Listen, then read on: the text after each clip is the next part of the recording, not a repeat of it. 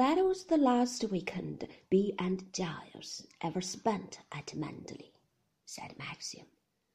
I never asked them alone again. They came officially to garden parties and dances. Bee never said a word to me or I to her, but I think she guessed my life. I think she knew, even as Frank did.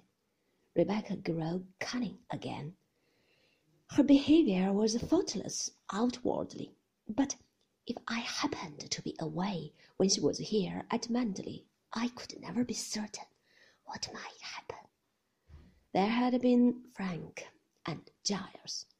She might get hold of one of the workmen on the estate, someone from Kerrith, anyone, and then the bomb would have to fall. The gossip, the publicity I dreaded.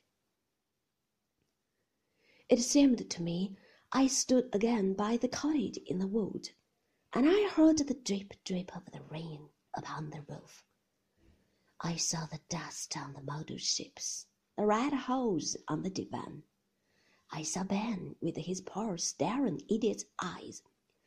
You'll not put me to the asylum, will you?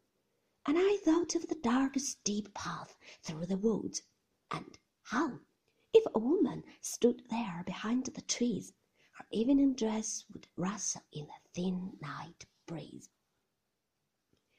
She had a cousin, said Maxim slowly, a fellow who had been abroad and was living in England again. He took to coming here if ever I was away. Frank used to see him, a fellow called Jack Favell. Him, I said. He came here the day you went to London. You saw him too, said Maxim. Why didn't you tell me?